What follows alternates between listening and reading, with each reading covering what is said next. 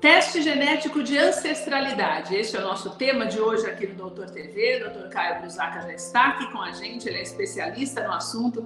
Antes de começarmos a nossa conversa, já quero te convidar a se inscrever aqui no nosso canal e também ativar as notificações, porque nós temos conteúdos novos todos os dias. Doutor Caio, tudo bem? Tudo ótimo, Kelly. E com você? Tudo bem também. Doutor, explica para mim, a princípio, o que é um teste genético de ancestralidade? Todas as vezes quando a gente fala em testes genéticos, existem aqueles testes genéticos que são diagnósticos, ou seja, que, que tem a finalidade de fechar algum diagnóstico, seja câncer hereditário ou alguma síndrome genética, e tem aqueles testes que a gente chama de teste genético direto ao consumidor, onde qualquer pessoa pode pegar esse teste, seja na farmácia ou no site específico, sem pedido médico, onde pode ser feita várias é, investigações. O teste genético de ancestralidade ele é um desses testes genéticos direto ao consumidor e tem exatamente como finalidade tentar dizer quantos por cento aquela pessoa é de tal etnia ou tal região. Por exemplo, 30% europeu, 20% africano, 10% ameríndio. Agora, doutor, existe uma, vamos dizer assim, além da curiosidade, na, na, área médica existe uma necessidade ou algo que faça com que isso seja interessante de ser feito sem o pedido do médico? Porque a partir do momento que eu posso comprar o teste numa farmácia, eu mesmo já estou decidindo que isso é importante para mim, né? Sim, a questão é a seguinte: esses testes genéticos eles são como, como chamamos de recreativos, ou seja, não tem uma finalidade médica. A finalidade dele é mais para saber, é, a partir dos, da, dos bancos de dados que existem, é, quantos por cento eu sou de cada região. Esses testes, inclusive, eles não têm nenhuma finalidade Sim. jurídica. No sentido de que, por exemplo, se eu sou descendente de europeu, ao português, por exemplo, eu poder requerer cidadania portuguesa a partir desse teste. Esse teste realmente ele é como a gente chama um teste recreacional, apenas para diversão. Agora, para eu, vamos imaginar que eu queira saber mesmo, até para uma questão de nacionalidade, como você falou.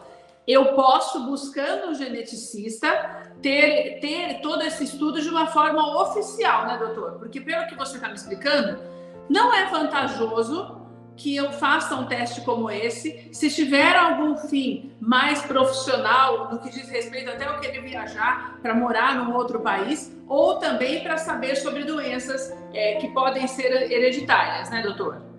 Exatamente. O teste de ancestralidade ele não lhe dá essa informação, que seria é, predisposição genética a alguma doença, por exemplo, ou seja, o câncer, ou seja, outra doença. O teste de ancestralidade ele tem mais a finalidade mesmo recreacional.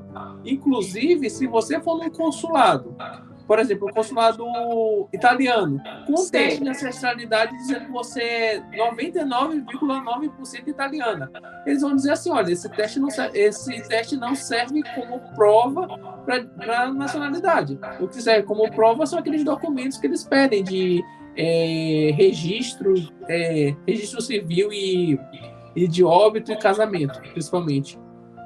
Agora, doutor, também existe um. Nós já conversamos aqui no Doutor TV com você sobre isso, sobre muitas pessoas que decidem fazer vários testes para saber no que diz respeito a doenças mesmo, e até pela falta de preparo da pessoa receber uma notícia como essa. Por isso que a gente sempre recomenda aqui, como você já orientou a gente, de buscarmos um especialista para fazermos isso, até essa identificação.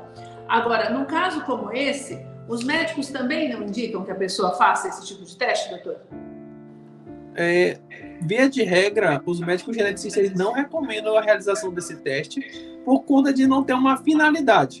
Porque certo. a finalidade é meramente recreacional. É só para poder dizer, por exemplo, ah, que eu sou 30% é, negro ou 30% é, europeu. O melhor exemplo disso foi que fizeram o teste de ancestralidade no neguinho da Beija-Flor. Ah. E descobriram que ele é 80% branco. Ou seja, Exatamente. Mas não que o teste estava errado, mas é porque tem outros fatores que fazem é, acreditar realmente que, que existe essa mistura. É, existem médicos geneticistas que ainda dizem que o teste de ancestralidade no brasileiro a máquina não dá conta de dar esse resultado. é verdade, doutor. A gente, a gente tá, estamos todos muito misturados, né, doutor? Mas assim, é um, é um teste que ele tem uma, alguma validade, no sentido de poder realmente dizer quantos por cento você tem de ancestralidade de cada região.